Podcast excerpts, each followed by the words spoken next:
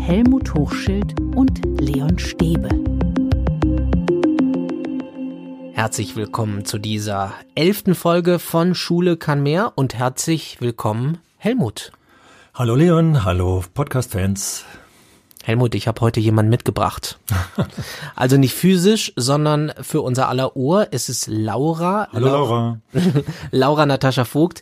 Sie hat selbst einen tollen Podcast, der heißt Schulbildung mal anders. Und Laura ist selbst mitten in der Ausbildung zur Lehrkraft, studiert an der Uni und das ist ja unser Thema heute. Wie werden junge Lehrer und Lehrerinnen auf ihren Job vorbereitet? Darüber reden wir gleich weiter in fünf Minuten. Jetzt hören wir erstmal, was Laura da zu sagen hat. Laura, was nervt dich am meisten in der Lehrkräfteausbildung? Ich glaube, mich nervt am allermeisten, das so unglaublich nicht praxisorientiert ist. Also, dass wir hier in der Uni sitzen, unglaublich viel Fachwissen lernen, aber dass mir total der Bezug zu den SchülerInnen fehlt. Mir fehlt dieses Pädagogische, weswegen ich eigentlich Lehrerin werden möchte. Wie kann das sein? Du willst Lehrerin werden. Wie kann das sein, dass du sagst, mir fehlt die Praxis? Naja, wir haben ja eigentlich laut Senat und laut, naja, Bildungspolitik genug Praxis. Wir bekommen ja im Bachelor ein Praktikum. Wir haben dann im Master ein Praxissemester, was neu eingeführt wurde, wo sich jetzt auch alle drüber beschweren. Und wir bekommen ja auch noch das Referendariat. Mir persönlich ist das aber zu wenig. Und das ist wahrscheinlich auch relativ spät, ne? Also Referendariat ist klar, ist ganz am Ende. Äh, dann mal ein Praktikum, vielleicht gibt's auch ein Orientierungspraktikum. Aber man könnte ja die Praxis gleich von Beginn an mitdenken, oder nicht? Ja, das auf jeden Fall. Es gibt da ja auch Modelle. Also ich kenne zum Beispiel in Österreich ähm, die Grundschullehramtsausbildung. Da sind die ein oder zweimal die Woche an den pädagogischen, also sie sind an den pädagogischen Hochschulen, sind aber ein oder zwei Tage auch direkt mit den Schülern in der Grundschule unterwegs. Das heißt, das Modell gibt es eigentlich schon. Das fändest du für dich auch gut. Genau, das fände ich gut. Ähm, es wird ja hier oft damit argumentiert, dass wir es deswegen nicht ähm, brauchen oder nicht sollten, weil, naja, wir brauchen ja das Wissen. Gerade wenn man an, als Gymnasiallehrerin oder Lehrer arbeiten möchte, dann muss man ja auch Fachwissen haben. Man leitet ja einen Abi-Kurs, einen LK. Damit wird oft argumentiert, dass das Wissen so viel ist, was man braucht, dass das eben universitär ähm, und fachlich erworben werden muss. Und dass deswegen keine Zeit da ist für mehr Praxis. Wie könnte man es aufbrechen? Was würdest du dir wünschen? Was könnte man anders machen? Ich glaube, ich würde mir als allererstes wünschen, dass die Unis ähm, weniger forschungsgeil vielleicht sind. Also ich glaube, das liegt auch oft im, im Problem, im Problem an der ganzen universitären Struktur, dass hier halt ähm, einfach Forschungsgelder, die Gelder auch an der Universität geben und dass ähm, man dann die Elite-Universität ist, wenn man gute Forschungsgelder eingeholt hat und deswegen natürlich auch gerne neue Profs einstellt, neue wissenschaftliche Mitarbeiter, die schon sehr tief in der Forschung drin sind. Ich will damit jetzt nicht sagen, dass ich Forschung nicht super finde und dass das nicht toll ist, wenn wir die neuesten pädagogischen Forschungsergebnisse haben. Das finde ich gut. Wir brauchen aber auch die Menschen, die aus der Praxis kommen und vielleicht brauchen wir mehr Lehrkräfte oder mehr Profs, die wirklich auch lange oder länger an der Schule waren und aus der Praxis berichten können und, und mit uns deswegen auch mehr Praxiserfahrungen üben. Gab es bei dir so einen Frustmoment in der Ausbildung an der Uni, wo du gesagt hast, oh, pff, äh, ich kann nicht mehr? Total. Also ich war im Jetzt lass mich überlegen. November 2016. So frustriert. Ich habe damals noch in Münster studiert. Ich habe direkt 2014, direkt nach meinem Abitur, ich habe im März 2014 Abi gemacht, bin dann im Oktober 2014 an die Uni in Münster, habe beim Lehramtsstudium angefangen und ich war im November 2016 in meinem fünften Semester so frustriert davon, dass überall Frustration herrschte, egal wo ich war. Gefrustet vom Frust. Ja, wirklich. Ich war gefrustet vom Frust. Weil die LehrerInnen waren frustriert an den Schulen, wo ich war. Die Profs an meinen Unis waren frustriert, weil keine Studis kamen. Die Studis waren frustriert, weil das ähm, Studium viel zu wenig äh, praxisorientiert war oder ist. Und die Eltern waren frustriert und die Kinder waren frustriert und alle, allen ging es schlecht. Und ich dachte mir, das kann doch nicht sein. Warum geht es denn allen schlecht und niemand tut was? Okay, bevor die Stimmung jetzt ganz in den Keller geht, Laura, wie, wo kam der Turnaround? Wie hast du es geschafft, dich mit den Haaren, mit dem Schopf da wieder rauszuziehen? Ich glaube, für mich war vor allem total ermutigend zu sehen, dass es anders geht. Also als ich auf einmal Initiativen kennengelernt habe, ähm, LehrerInnen kennengelernt haben, Schulen kennengelernt habe, die es wirklich anders machen, die gesagt haben, ey, wir setzen uns vielleicht mal ein bisschen über ein paar Regeln hinweg orientieren uns aber vielleicht an den Global Goals, die ja da sind und die auch als ein Ziel nachhaltige Bildung haben, wo gesetzlich und rechtlich gesichert ist, dass wir da einfach auch Möglichkeiten haben, vielleicht über die Schulleitungen hinaus, habe ich gesehen, geil, es geht ja. Es funktioniert. Und an diesen Schulen geht es den SchülerInnen gut, es geht den Kindern gut und es geht den Lehrkräften gut. Hast du ein Beispiel dafür? Ich habe einige Beispiele. Also ich habe jetzt so schöne Schulen teilweise schon gesehen. Zum Beispiel als öffentliche Schule ist spannend die vierte Aachener Gesamtschule, die sich am Konzept der Evangelischen Schule Berlin Zentrum orientiert hat. Aber das ist ja eine freie Schule und gesagt hat, ey, wir möchten viele von den Dingen einfach hier bei uns in die öffentliche Schule integrieren. Wie können wir denn auch als öffentliche Schule Schule anders denken?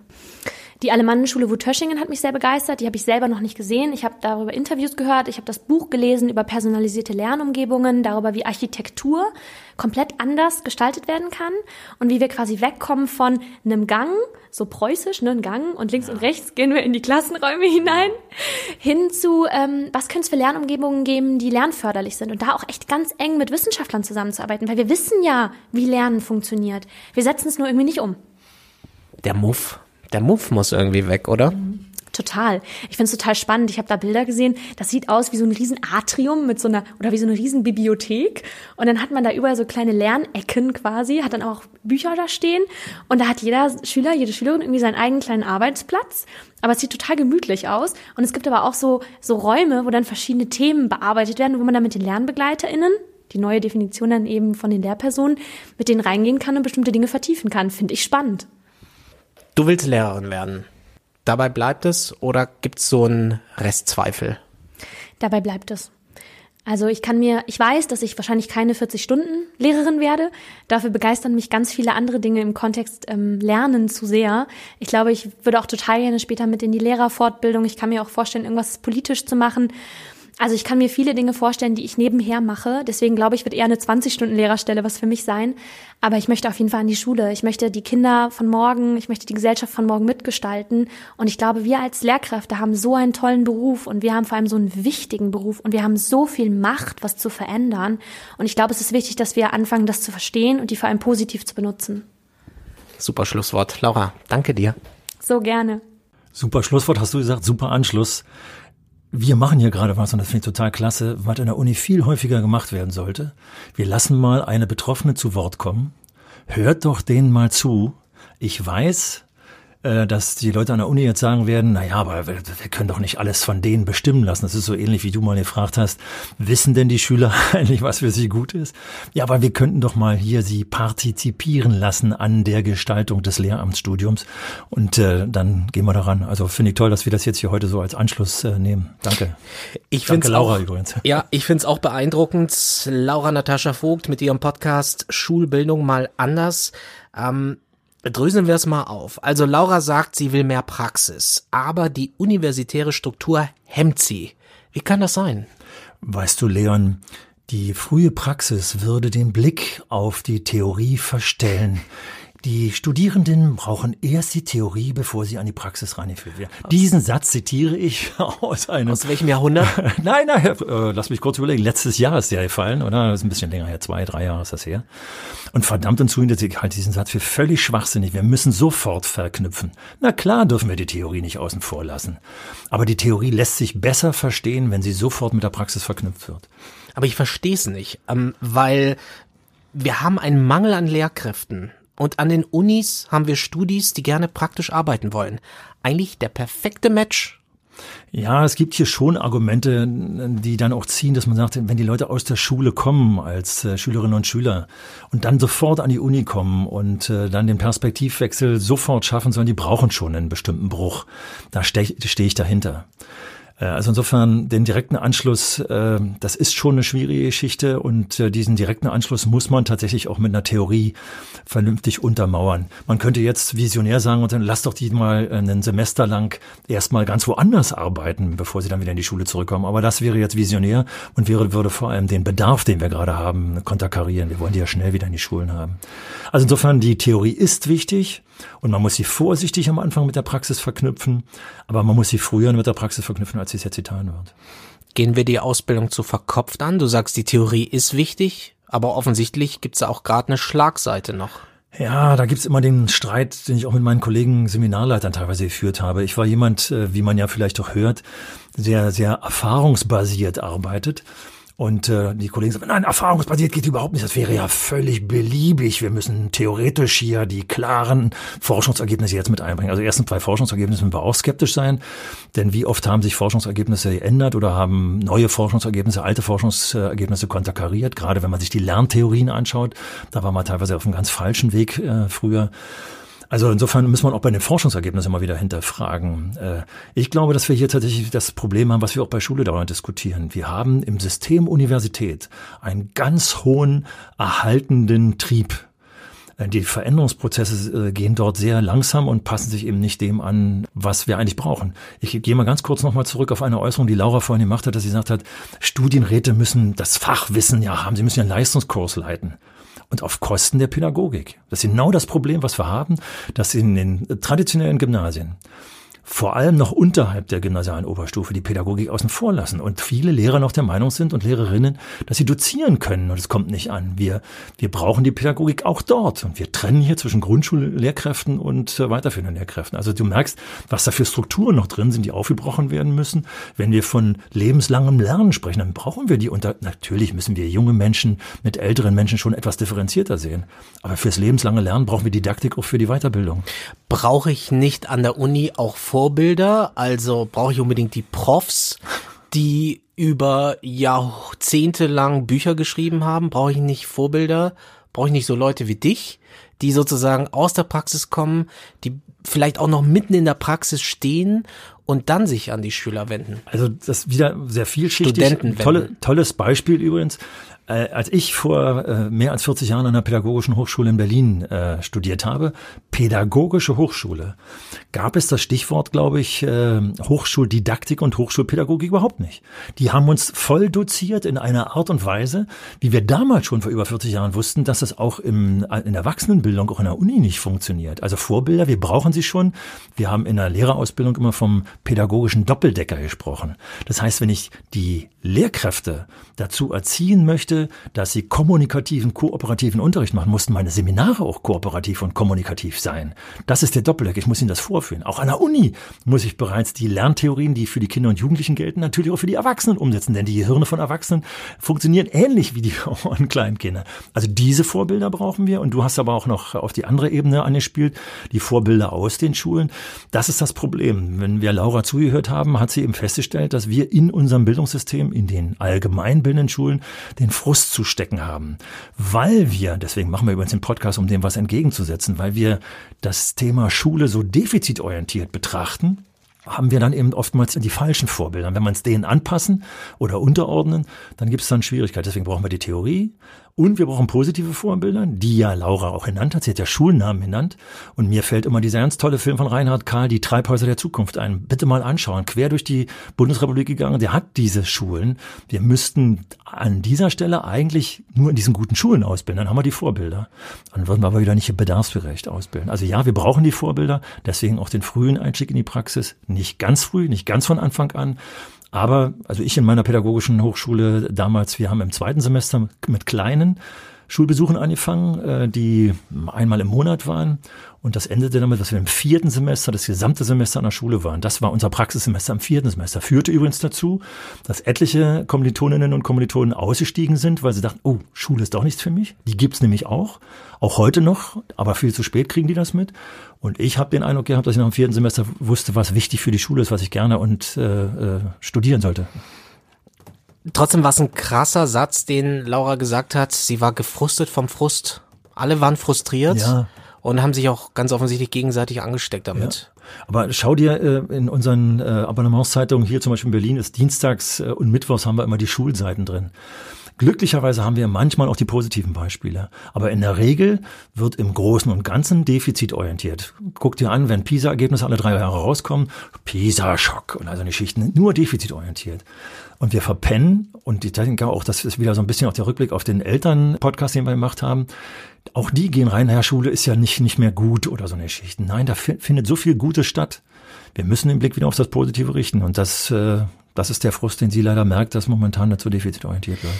Sie hatte den Frust und echt gut finde ich dann auch ihren Ansatz, dass Laura dann nicht irgendwie gefrustet hängen geblieben ist, sondern dass sie sich dann die Initiativen selber gesucht hat, also auch die Schulen selbst gesucht hat, für sich auch einen Weg gefunden hat, Lust auf Schule wiederzuentwickeln. Ja, auch da argumentieren wir häufig defizitorientiert, dass die äh, Studierenden heute so unselbstständig sind, weil das alles sehr verschult läuft.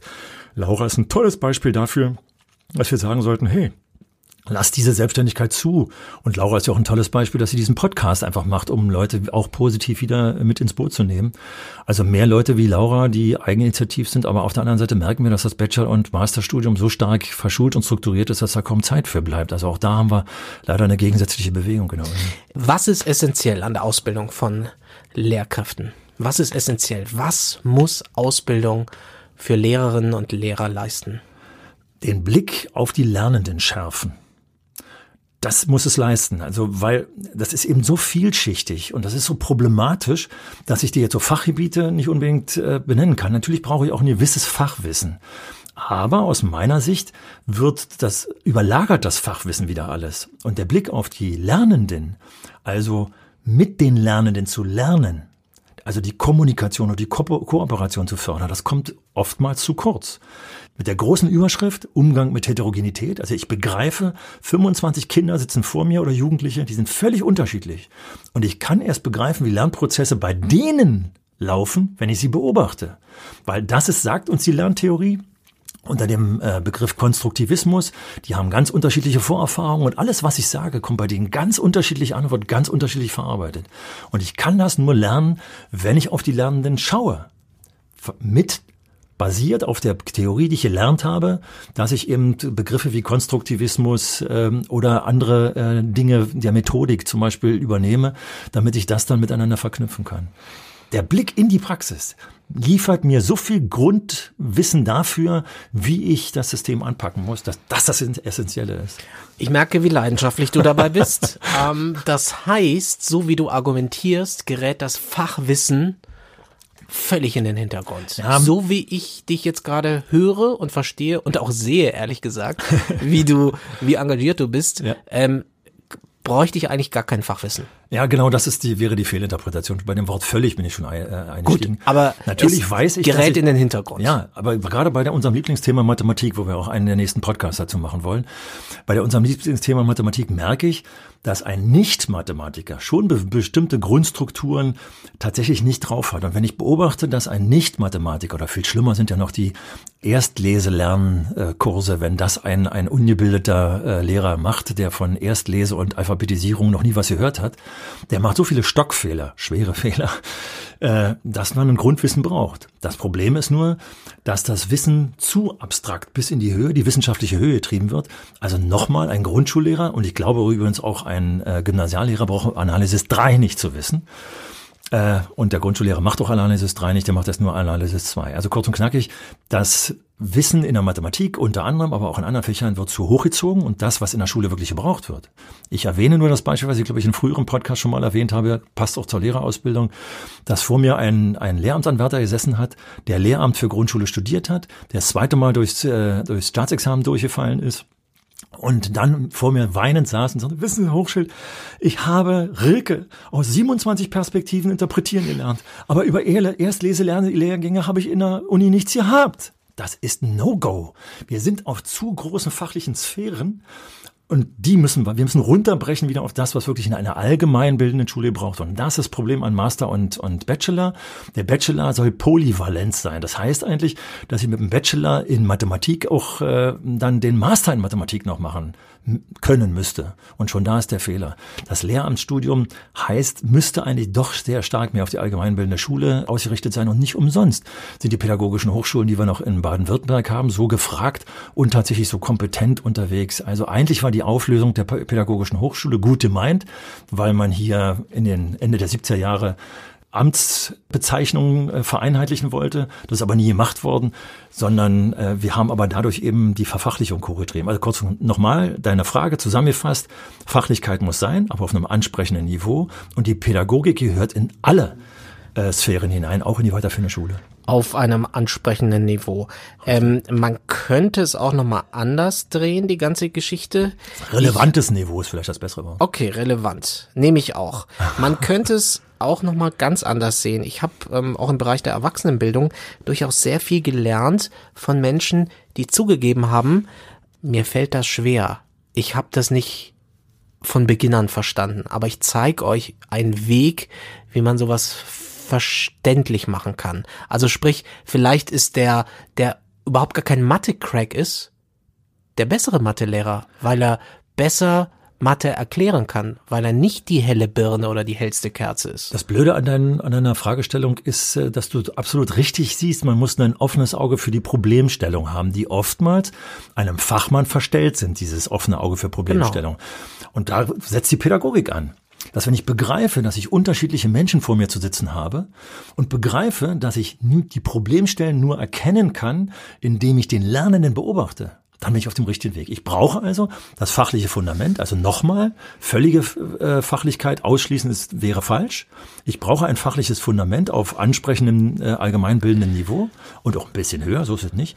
Aber ich muss den Blick auf die Lernenden haben, um die Problemstellen zu erkennen. Ja, weil mich hat es demotiviert in der Schulzeit. Ja. Wenn dann zum Beispiel ein Lehrer völlig selbstverständlich sagt, ja, aber in Mathematik, das läuft so und so Richtig. und überhaupt gar kein Bewusstsein gar kein Problembewusstsein hatte, in meinem Fall, dass man das eben überhaupt nicht versteht. Ja. Ich verstehe es einfach Richtig. nicht. Aber die Selbstverständlichkeit an der Tafel Richtig. mit dem Lehrer, ähm, die hat mich ja, demotiviert. Richtig. Und deswegen auch jetzt gerade wieder der Schlussteil, den du sagtest, der Lehrer an der Tafel, der ist der falscheste Mensch jetzt in dieser Situation. Sondern wenn ich, wenn ich die Aufgaben so stelle, dass die verschiedenen Menschen, die vor mir sitzen, kleine Kinder oder Jugendliche, verschiedene Ansätze und verschiedene Wege bringen. Wir sind manchmal noch auf dem Trichter und gerade komischerweise in der Naturwissenschaft, dass es nur einen Weg gibt. Und wenn wir uns mal angucken, bringen wieder ein banales Beispiel. Mein Schwager ist Inder, der hat mir mal gezeigt, während der kleine Deutsche seine fünf Finger nimmt und die Zahl fünf mit den fünf Fingern abzählt, hat mein Schwager gesagt, nee, der Inder, jetzt muss ich mal selber gucken, äh, drei mal vier sind zwölf, der hat bis zwölf gezählt, weil er nicht die Finger nimmt, sondern die Fingerglieder. An jedem Finger haben wir drei Glieder. Mhm. Das ist was typisch Indisches offensichtlich, hat mir mein Schwager beigebracht. Das heißt also schon die Multikulturalität, die wir in den Schulen haben, bringt mit, dass wir verschiedene Lösungsansätze haben und toll ist der Unterricht, der es schafft, ich nehme jetzt mal dieses banale Beispiel, dass der kleine Inder mit seinen zwölf Gliedern dem kleinen Deutschen mit seinen fünf Fingern sagt, guck mal, ich mach das so und der kleine Deutsch, ach, guck mal einer an. Und wenn man das jetzt mal hochbricht, nicht runterbricht, sondern hochbricht, dann siehst du, was für Potenzial drin steckt, wenn wir die Verschiedenheit nutzen. Wie können wir das in der Ausbildung triggern? Wie können wir das, ja, ja, also erstmal, dass wir ein Verständnis dafür haben. Erstens, dass die Menschen verschieden sind. Konstruktivismus. Also verschiedene Erfahrungen haben. Die, die Erfahrungen der Kinder auch mit einbinden. Wie viele Lehrer haben ihren Unterricht zum neuen Thema damit an? Ich mache heute was ganz Neues für euch. Völliger Unsinn. Kein Kind. Es sei denn, ich mache in der Grundschule äh, Quantentheorie oder so ein Blödsinn. Aber das würde keiner machen. Sondern jeder Mensch hat, zu, hat Erfahrung. Ob die richtigen sind oder falsch, ist eine andere. Also ich fange nicht ein Thema zum Beispiel damit an ich, was weiß ich, äh, zeige ein Bild äh, von einem Teich mit lauter Fröschen. Was habt ihr für Fragen zu diesem Bild? Dann werden Kinder Fragen zum Wasser stellen, zu den Fröschen stellen, was weiß ich. Also ganz verschiedene Ansätze und Bedürfnisse. Und wenn man das zulässt, dass man sagt, äh, so, was habt ihr denn für Erfahrung mit Fröschen, mit Wasser, mit so eine Schichten, dann geht es von unten, von den Kindern her los und nicht ich werde euch heute mal sagen, was wir heute machen werden. Nein, die Kinder fangen an. So ist der erste Anfang. Und dann der zweite Anfang, wie gehe ich mit der Unterschiedlichkeit um? Dass ich jetzt eben zulasse, dass der eine über einen Frosch was machen will und der andere will was über die Seerosen machen und der dritte sagt, darf ich überhaupt in das Wasser schwimmen gehen, mache ich da die Umwelt der Frösche nicht kaputt. Was auch immer. Du merkst, was da für Potenzial hintersteckt. Äh, und jetzt schauen, wie gehen die Kinder an die Lösung ran? Was machen wir aber für einen Fehler? Wir gehen erstmal davon aus, dass wir den Input geben und nicht der von den Kindern kommt. Und zum Zweiten, jetzt kommt der größte Fehler aus meiner Sicht. Wir machen die Schule Abschluss orientiert. Das heißt, ich habe mit habe Fortbildung in Grundschulklassen gemacht oder Grundschulkolleginnen gemacht, die gesagt haben, naja, wir, wir können doch nicht in der Mathematik machen, was wir wollen, die wollen die doch aufs Abitur bringen. Also da wird in der vierten Klasse schon geguckt, was die in der dreizehnten Klasse oder in der gymnasialen Oberstufe im Abitur brauchen. Wir wollen die alle auf einen Trichter bringen und das ist auch schlecht. Die Standards sind viel zu eng geknüpft und dabei vergessen wir, dass wir in der neunten Klasse noch Jugendliche treffen, die den Dreisatz noch nicht kapiert haben, aber wir machen schon die quadratischen Gleichungen, weil die in den Prüfungen rankommen. Also, da kann die Ausbildung für Lehrkräfte mehr tun, verstehe ich. Wie oft, du hast vorhin erzählt, dass du natürlich viel mit Lehramtsanwärterinnen, Lehramtsanwärtern zu tun hattest. Wie oft hast du wirklich erlebt, dass junge Menschen da vor dir saßen und wo man eigentlich sagen musste, ah, ich weiß nicht, ob das der richtige Job für dich ist? Ganz, ganz interessante Frage, weil äh, sie auch darauf abhebt, dass man, dass ich natürlich auch eine gewisse Erfahrung habe, eine gewisse Menschenkenntnis habe und natürlich Vorurteile aufgebaut habe bereits in der ersten Sitzung. Und wenn ich dann in der ersten Sitzung, die meistens achtstündig war, die haben immer drei Tage Einführungskurse gemacht, äh, die ersten Kommunikationssituationen geschaffen habe, dann bekommt man Leute mit, von denen man den Eindruck hat, oh, Unsicherheit pur, kein Blick ins Auge, in die Augen dem Gesprächspartner gegenüber und, und, und. Also gerade diese menschlichen Unsicherheiten, die sind so schwer messbar und sie sind auch so schwer benennbar, weil sie eben mit Vorurteilen ja auch agieren. Und wir wissen alle, wie schwierig das ist, auf der Basis was zu sagen. Glücklicherweise war ich immer an die Lehramtsanwärterinnen und Lehramtsanwärter, die das hören, die bei äh, mir ausgebildet wurden, die wussten, dass ich immer wieder sagte, ich bin voller Vorurteile, ich freue mich aber immer, wenn ich meine Vorurteile korrigieren kann. Ich glaube, ich war tatsächlich auch offen für die Korrektur. Also viele haben sich korrigieren lassen. Also das ist erstmal das eine. Also ich glaube, ich habe da doch schon einige erkannt. Es war immer eine Minderheit. Es gab mal eine statistische Zahl, die schon ein paar Jahre her, kann ich aber hier nennen, damit wir mal eine Größenordnung haben. Da hieß es, dass in Berlin im Vorbereitungsdienst rund fünf Prozent in der ersten Prüfung durchfallen. Und äh, die durchgefallenen, äh, hier haben wir wieder, wiederum eine Rate von fünf Prozent, die dann in der zweiten Prüfung auch durchfallen. Also die Rate derer, die durch beide Prüfungen durchfallen, also unfähig für den Lehrerjob äh, diagnostiziert sind, äh, die sind, ist eine ganz kleine Rate. Mathematiker können ja zweimal fünf Prozent und so, dass man selber ausrechnen, was dann im Endeffekt auskommt. Aber ich habe auch die andere Seite gesehen und deswegen ist es so schwierig. Ich habe die, die Seite gesehen, wo ich in die Situation kam in der Prüfungskommission, dass wir jemandem über die Schwelle geholfen haben, von dem wir eigentlich nicht überzeugt waren, dass es gut ist, ihm über die Schwelle zu helfen. Warum? Weil er selber sehr ängstlich war und sich nicht gut getan hat, sozusagen. Er wurde auch krank schon bereits dabei. Aber der Schulleiter saß da und sagte, wenn er mir den letzten, ich sage jetzt mal das Fach nicht, damit er nicht zurückgeschlossen werden kann, mhm. wer es war, weil es ein realistischer Fall war, der letzte, der für dieses Fach mir zur Verfügung steht, wenn er mir den auch noch wegnimmt, habe ich für dieses Fach keinen mehr an der Schule. Daraufhin haben wir den dann durchkommen lassen mit sehr, sehr schlechtem Wissen. Und jetzt kommt aber der, die Pointe der Geschichte, dass ich ein Jahr später äh, als Prüfungsvorsitzender an eine andere Schule kam und der Lehramtsanwärter, von dem ich gerade vorher gesprochen habe, der hatte dann inzwischen dann doch auch die Schule gewechselt und hatte sich seinem Schulleiter, seinem neuen Schulleiter offeriert und hat äh, dem gesagt, wie schwer ihm die Ausbildung gefallen ist mit diesen ganzen Prüfungsgeschichten und, und, und. Und der Schulleiter sagte, als er am Anfang der Prüfung sagte zu mir, Herr Hochschild, ich muss Ihnen nachher unbedingt aufgrund dieses Lehramtsanwärter was erzählen. Der hat sich hier offeriert. Ich muss Ihnen sagen, der hat hier positiv eingeschlagen wie eine Bombe. Der ist vom, vom Kollegium anerkannt, weil er eine hohe Kompetenz hat. Der ist von den Schülern anerkannt. Also was ich damit sagen will, auch, dass auch die Art und Weise, wie wir messen, ob die Leute fähig sind oder nicht, so fragwürdig ist aufgrund des Prüfungsdrucks, dass eine eindeutige Antwort ja nicht gegeben werden kann, ob wir wirklich die richtigen rausfiltern. Und man sollte auch nicht urteilen für den Rest des Lebens, ne? Weil man wandelt sich ja selber, Menschen wandeln sich, Menschen verändern sich, Menschen haben vielleicht neue Einsichten. Und deswegen will ich dir unbedingt die Lösung des Problems in deiner Frage ja. auch benennen. Die haben wir nämlich in der, äh, in der Mail dieser einen Kollegin, die uns da geschrieben hat, die so frustriert war über Kollegen, die schlecht arbeiten. Wir müssten im Laufe des Dienstes, wenn wir dann erkennen, dass die Lehrkräfte den Schülern, den Lernenden nicht gut tun, dann müssen wir klarere Maßstäbe haben und müssen klarer agieren. Das fehlt uns. Also Schlechtleistungen müssten diagnostizierbar sein, Übrigens diagnostiziert er es am besten, indem die Lernenden frage, mit dem entsprechenden Filter. Ist mir völlig klar, welche Probleme dahinter stecken. Und dann muss ich agieren. Und das findet leider nicht mehr statt. Oh, da waren jetzt so viele Dinge drin. Da können jetzt drei Podcasts dazu machen. Lehrerinnenbewertung ja. und so weiter. Ja. Machen wir. Machen wir einen extra Podcast zu. An dem Punkt muss ich doch nochmal nachhaken, weil das fand ich jetzt schon bemerkenswert, was du gesagt hast. Diesen einen Fall, gibt es wirklich die Gefahr, dass wir bei dem Mangel, den wir haben, dass wir da wirklich alle durchkommen lassen, weil wir sie brauchen? Ja, das wird immer so gesagt, aber ich glaube, dass die Menschen, die im Vorbereitungsdienst sind, da sehr verantwortungsvoll sind. Und das ist eher der seltene Fall, dass den ich jetzt geschildert habe, dass wir Menschen über die Schwelle helfen, die da eigentlich nicht drüber kommen sollten. Also das ist wirklich selten, glaube ich. Aber in diesem Fall habe ich mich eben durch dieses Argument des Schulleiters ziehen lassen und habe dann im Nachhinein gesehen, dass es kein Fehler war. Also du merkst, aber das darf man nicht so gehen lassen, denn das steht auch im Raum bei den ganzen Quereinsteigenden. Da steht ja auch im Raum, wir sind ja bei Lehrerausbildung, brauchen wir eigentlich Lehrerausbildung, wenn tolle Quereinsteigende doch ohne das Lehramtsstudium schaffen? Da muss ich mal die Uni fragen, äh, was da vielleicht falsch läuft, wenn es trotzdem gut läuft. Mhm. Aber das ist auch ein ganz schwieriges Thema. Wenn das ein Unimensch hört, der wird mir da gleich um die Ohren hauen. Schreibt uns. das müsste man natürlich eingehender äh, besprechen. Wir machen ja aus der Not Sachen, aber wir merken eben auch, dass da Menschen reinkommen, die intuitiv pädagogisch zugange sind und das teilweise nicht schlecht machen. Also ich habe hab in den letzten vier Jahren meiner Ausbildung fast nur für die Grundschule Quereinsteigende gehabt. Das waren richtig tolle Menschen, die eben die Schule von außen her verändert haben. Also es gab auch sehr viele positive Anteile. Es gab positive Anteile. Mm, wir sprechen ja über die Schule heute und morgen. Schule kann mehr, sagen wir, damit sie mehr kann. Wenn du es mal so auf einen Satz bringen könntest, was für ein Nachwuchslehrer Lehrerin Nachwuchs wünschst du dir? Eine Lehrkraft, die den Blick auf die Schüler hat, das habe ich vorhin schon gesagt, und eine Lehrkraft, die bereit ist, lebenslang zu lernen. Also die dritte Ausbildungsphase, die nach dem äh, Vorbereitungsdienst, äh, landläufig übrigens Referendariat genannt, also immer wenn ich Vorbereitungsdienst äh, sage, meinte ich Referendariat, aber der Vorbereitungsdienst ist das genauere äh, Wort dazu.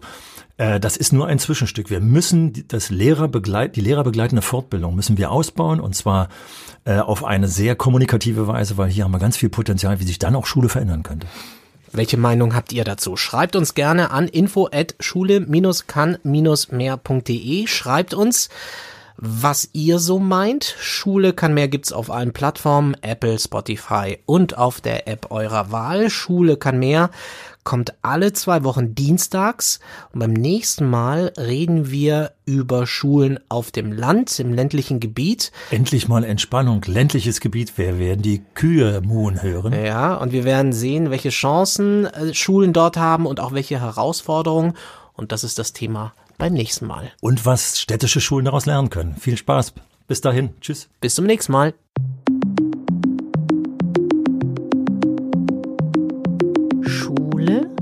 Kahn mehr. Der Podcast von Helmut Hochschild und Leon Stäbe.